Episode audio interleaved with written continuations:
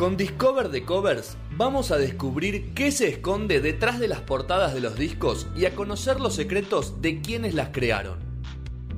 ¿Quién dijo que no se puede juzgar un disco por su portada? Mika Nani lo hará.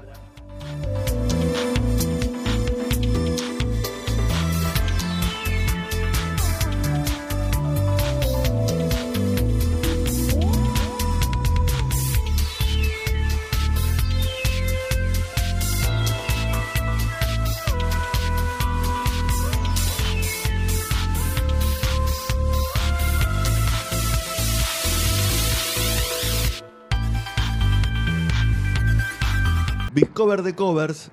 No sé si. ¿Cómo se llama? ¿God Save the Queen la tapa o Nevermind the Bollocks? Es así. Nevermind the Bollocks es el disco original. Este es el single. Ok.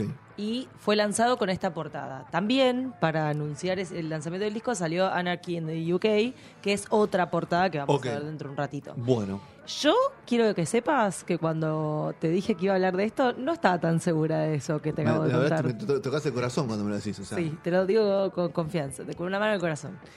Eh, pero porque no tengo tan escuchados Sex Pistols. No es, viste que esas bandas gritonas a vos no te gustan, yo ya lo sé. Iba a opinar, si querés opino algo de Sex Pistols, pero no, no, no viene caso, tiene sentido. Puedes opinar, sí. No, no importa, no, no, no, Yo no, mi no- opinión no, no es voy relevante. a censurar opiniones. No, no es relevante. Bueno. Lo importante es lo que vas a contar vos de la tapa. Me parece muy bien. Bueno, yo lo estuve escuchando mientras que escribía. Está muy bueno. Ah, ya hubo un momento en el que, bueno, iba por una canción y fue como, bueno, basta, basta de gritar, basta, porque no podía. Y ahí fue que me pasó que me quedé en silencio como una hora y me empezó a sonar una canción de Kazu sola. Y descubrí, perdón, voy a usar estos minutos para decir que tengo una teoría y es que Spotify te ve inactivo y te tira una que quiere vender. Bueno, Nunca me pasó. a No tengo-. Pero para, ¿cómo inactivo? Estaba, no sé, yo lo tenía abierto, pero no estaba reproduciendo nada. ¿Te tiró una canción de la nada? Pero pasó como una hora y Nunca de repente pasó a mí, empezó a ¿eh? sonar un es. tema que nunca había escuchado encima, ¿no? En No el es que yo lo tenía. No, en el- La ca- ¿En la compu? En la compu. No, en la compu no pasó nunca. Pero Bien. mal, ¿eh? Me sorprendió. Y creé esa teoría en un segundo con ningún fundamento. Solamente uno, que es el que me pasó. Bueno, vamos a lo que nos compete. Traje esta portada, ¿por qué? Porque se, se va a cumplir un mes del fallecimiento de De Lilibet. De Lilibet, eh, la reina, que yo la verdad que no, la- no es que le tenía un aprecio, pero la serie me hizo como divertirme mucho con la familia real, entonces como que le agarré cierta, cierto cariño a la historia. Eh, igualmente justo... Ese es el objetivo, ¿no? Está bien. Claro, no, no, porque, bueno, sí, un poco sí. Sí, sí, sí.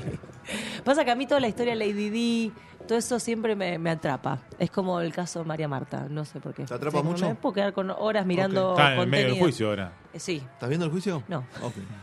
no estoy tan al tanto, Te veo atrapa contenido. poco, entonces vamos. Te desatrapó. Sí. Bueno, lo que les comentaba, esto que, que veíamos... Es Cuando es ficción la te atrapa, por eso. Cuando Y lo sí. mandan a Netflix. sí, y sí, ¿por qué te va a atrapar en la vida real? Bueno, eh, bueno, acá estamos hablando justamente de la reina, pero evidentemente no la usaron de una manera que la reina la tenía muy conforme. Eh, eh, estamos hablando, situándonos en 1977, eh, una época difícil para Europa. eh, para nosotros, yo creo que ni estábamos figurando todavía en, la- en las crisis. Pero no, bueno, crisis económica en toda Europa. fue la época del Mayo francés después del Mayo francés, en, en, eh, Inglaterra estaban con muchos problemas de, económicos justamente, y la reina cumplía sus, iba a decir bodas, pero no son bodas, eh, su, mm, ¿cómo se dice? De, eh, jubileo de plata. El jubileo de plata son 25 años desde que asumió como reina. Ya era vieja. Ya era vieja, sí, esa mujer nació vieja. 50 años tenía. De hecho, si ves The Crown, ya nació vieja. Eh, pero bueno, se cumplían 25 años y aún con las condiciones económicas como estaban en el país, con, con toda la clase obrera prendida a fuego, etcétera, la reina dijo, vamos a una fiestita. Bien, vamos, a celebrar mi jubileo número 25, vamos a poner de todo. Y obviamente había, eso no fue bien recibido, sobre todo por las clases más anarquistas, eh, porque claramente no estaban en, una, en condiciones de, de hacer eso y sin embargo siguieron adelante. Entonces, bueno, uno, si, si le prestan atención no solo a la portada, sino también a la letra, justamente dice No Future en un momento, como que habla de que no hay esperanza para el futuro porque, o sea, la reina, que no es una persona, se está quemando todo. Y bueno, obviamente tiene una postura completamente anarquista, antimonarcas, etcétera. Malcolm McLaren, que es el famoso eh, agente de la banda, el manager, era básicamente un poco la cara importante de la banda, los que los el que los fundó, mejor dicho, porque ellos eran como una banda que creo que se llamaba The Strass antes, no me acuerdo el nombre exacto, y eh, les cambió el nombre, ¿viste? Dijo, bueno, vamos a hacer quilombo, acá vamos a levantar, a mover un poco el avispero. Venía, eh, había conocido en la facultad a este chico Jamie Reed, que es el que diseñó las portadas, las tres portadas. Eran compañeros de la facultad, eh, uno estudiaba diseño gráfico, el otro no sé qué estudiaba. Y en la facultad eran como del centro de estudiantes, ¿no? Estaban metidos ahí cuando pasó lo del mayo francés, que también impactó en, en distintas ciudades de Europa toda esa época. Ellos habían hecho las revoluciones en las universidades, habían tomado y toda la historia. Y eso me lleva a hacer un linkeo, eh, así como un asterisco, a el movimiento de Grapus, que es eh, un movimiento de un colectivo gráfico en Francia, que se dio también en esa época, que tenían como esta cosa de hay que, hay que hacer cosas rápidas para pegar en la calle, para dejar un mensaje fuerte, tipo armar lío y seguir.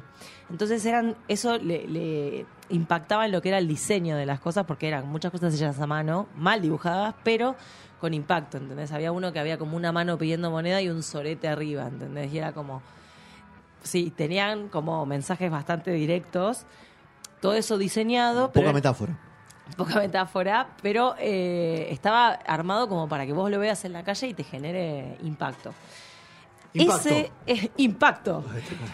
ese, ese movimiento marcó mucho después la- eh, lo que vino después gráficamente y como que inició un estilo gráfico sin querer queriendo, porque no era la idea, eh, justamente la idea era hacer activismo, Claro. eh, que por ejemplo en esta foto que estamos viendo ahora, un poco trae esa cosa de te escribo a mano, de fotocopia, de lo hacemos rápido porque tiene que impactar. Ahí en esa en ese flyer la reina tiene un, un gancho, un alfiler de gancho en la boca. Ok. Entonces es como un collage hecho rápido de manera, viste, no es que está bien recortado y bien No importa, pintado, no importa, no importa porque la idea es el mensaje, no tanto la gráfica. Y sin querer queriendo igual le dieron un estilo gráfico a las cosas y este chico eh, Reed, Jamie Reed tenía además una prensa, un diario que se llamaba Subur- Suburban Press, que también era anarquista y que obviamente lo editaban así casero en casa. Y empezaron como a mover esta cosa de la técnica hecha en casa. Y era como, hacelo vos mismo. Hágalo usted misma. Do it Era yourself. como, Do it ellos yourself. empezaron el do it yourself, exactamente. Entonces, desde lo gráfico, fueron los que marcaron eh, eh, esa corriente así del diseño. Y después, mucho tiempo, bueno, con el tiempo se le adjudicó justamente a esta persona eh, la creación de la gráfica punk, básicamente. Todo lo que eran flyers punk, todo ese estilo, si ustedes se, si se fijan en general, tiene esa impronta de la fotocopia, de las cosas a mano, de, Hoy ya le perdí un poco el, bueno, el, el seguimiento a eso, pero sí, en una época flema. Mucho fanzine, ¿no? Claro, muchas bandas Exacto, tipo mucho de cosas. fanzine. Lo que la técnica que él usaba, que se llamaba, eh, que se, que se hizo medio conocida, bueno, obviamente después todo el mundo la usa y no la inventó él tampoco, la tomó de otro lado, se llamaba Ransom Note, que es la típica nota de rescate que uno arma con distintas letras de distintas cosas. Bueno, es una selección aleatoria de letras que las pone así. Cuenta la leyenda que así eh, inventó, bueno, eso que vemos ahí es la Gioconda, Sí. la Gioconda con bigote. Y esto también viene a, a traer que muchas de, la- de las formas que tenía de trabajar eh, Jamie Reed venían del dadaísmo. De, no sé si conocen el dadaísmo, pero es como un movimiento artístico que era como subversivo en todo, era como el punk del arte. Claro. Entonces venían a hacer cosas como esta, que era agarrar un ícono de- del arte, una vaca gorda del arte que es la Gioconda, y ridiculizarla. Y le metieron un bigote. Eso, así como hoy en día puede ser como lo más común del mundo y nadie hace tanto hincapié, en ese momento fue como un movimiento transgresor que venía a reírse de todas esas cosas. De ahí, Jamie Reed tomó muchas eh, la idea de agarrar a la reina e intervenirla Claro, porque era un icono pop de eh, británico entonces era como bueno vamos a tocar eso que gusta después Andy Warhol hizo muchas cosas parecidas o sea esta cosa de la transgresión de los iconos ¿sí? venía gestándose desde, desde ahí Duchamp que es el que hizo esto es el que había hecho lo del mingitorio no sé si se acuerdan esa famosa obra de arte que era un mingitorio intervenido en un museo y Sí. era como ah, la obra de arte. Pero bueno, en, en su momento fue como algo bastante importante.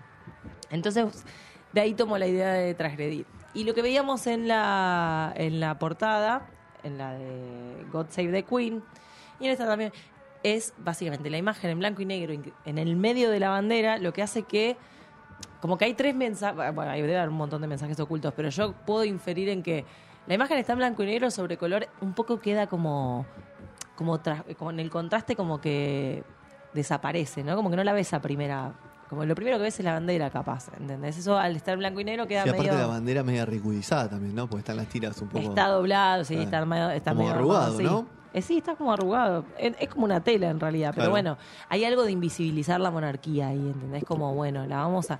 Después, obviamente tiene arrancada la boca y, arra- y arrancado, arrancados los ojos, que eso también era parte de la técnica que él usaba. Él en vez de hacer collage, que era pegar cosas en la, en la tipografía, sí lo hacía, pero en la imagen, en vez de armar una imagen rara con, no sé, poniéndole la pata en la cabeza y qué sé yo, que era lo que hacían los del collage, él arrancaba. Y con lo que arrancaba, destapaba cosas y dejaba a la vista otras.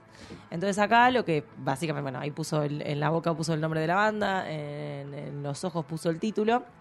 Había algo de arrancar, o sea, arrancando a la reina era Aparece eso, rompiendo claro. la monarquía, o sea, había un mensaje ahí fuerte de eso. Estaban a favor de que sea abolida la monarquía, por supuesto. Y después también había algo en que al tener los ojos eh, tapados o arrancados o lo que sea. Sí, yo la- lo vería más como tapado, Mica más que arrancado, ¿no? lo que pasa es que si, vos ¿Cuál le, es? si le ves el borde, Sí. está como eh, roto, no está Ah, pegado arriba. Igual puede ser que esté tipo pegado, algo arrancado, pero es como... La idea es que también la reina estaba haciendo vista gorda a todo lo que estaba pasando, medio como un fingir demencia, tipo, entonces al no tener la vista, eh, eh, hacía como una referencia a eso. Esos son como los mensajes así medio ocultos. Y volviendo a la, a la portada de Nevermind the Bollocks, que es la amarilla, que también es una de las portadas, creo que está... Mucho uso ahí, mucha, mucho, mucho, mucho mucha de todo. remera. Y está, está en todos los rankings como de las mejores portadas de, de todos los tiempos. Eh, ¿Sí? y- sí, yo lo, por lo menos lo que estuve leyendo ahí, sí, por, por, una, por, por varios motivos. Porque O se sea, murió, porque se murió en el primer disco. Vos el único que tiene. Bueno, el dadaísmo también duró poco y fue como que hay un chiste ahí también de, de- de, bueno, no, no- mueren jóvenes. Claro. Joven, no future. Sí, eh, pero bueno, fue, fue icónica porque era distinta a todo lo que había en la época. Quizás ahora lo ves y no te llama tanto la atención, pero las tipografías, por ejemplo, estaba, los títulos estaban hechos con recortes de letras que había en el Times, en el- de los diarios.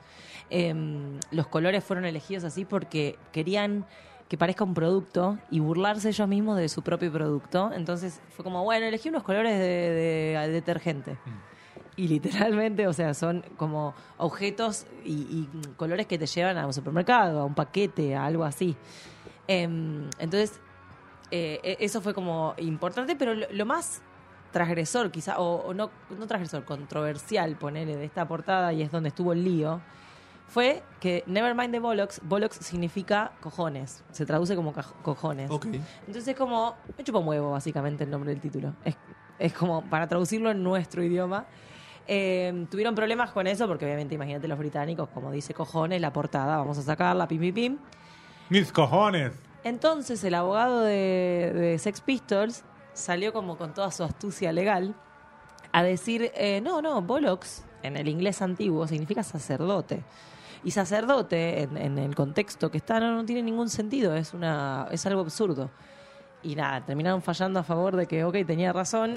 En, en el, el veredicto dijeron tipo, no estamos de acuerdo en esta situación, que es una que se ríen de nuestro país, no sé qué, pero bueno, por lo que dijeron igual tienen razón, así que lo vamos a dejar. Excelente. Y ahí siguieron. Y como eso no les alcanzó, las portadas fueron bastante problemáticas también, estuvieron censuradas. En realidad las había censurado originalmente la discográfica con la que estaban trabajando. Dijo, no, che, esto no lo vamos a poner, o sea, me hacer perder plata. Entonces fue fácil, cambiaron de discográfica. Se fueron a Virgin Records y Virgin Records dijo, vamos con toda. Después los presentaron en un, en un programa muy conocido de televisión, arrancaron diciendo fuck y a tocar. Entonces, toda esa mala publicidad fue la publicidad que impulsó después todo lo bueno que, que le dieron de fama. No sé cómo estamos de tiempo. No, estamos, estamos bien, estamos bien, estamos bien. Eh, me sigue, ahora me contás un poco más la historia, ¿no? Pero profundizando un poco más, me sigue llamando la, inten- la- la atención la cantidad de repercusión que tuvo esta banda con tan poco.